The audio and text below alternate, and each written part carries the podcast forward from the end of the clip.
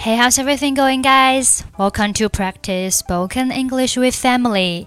欢迎收听和 Emily 一起练口语，我是 Emily。今天要学习一个短语，叫做 "can't hold a candle to"，表示远不如，比什么什么逊色许多。比如说，I can't hold a candle to Tom。我不能和汤姆相提并论。This one is good but it can't hold a candle to that one. 这个不错，但是它无法和那个相比。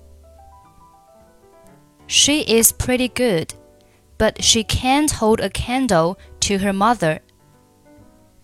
她相当漂亮，但还不能和她母亲相比。Okay, now let's listen to a dialogue. 你瞧。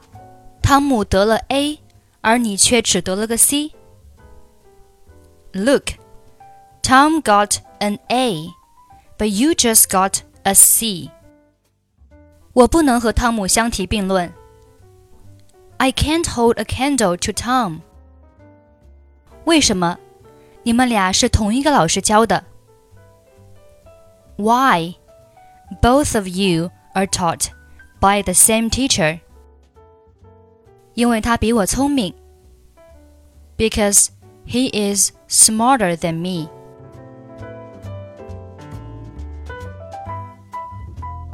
Look, Tom got an A, but you just got a C. I can't hold a candle to Tom. Why?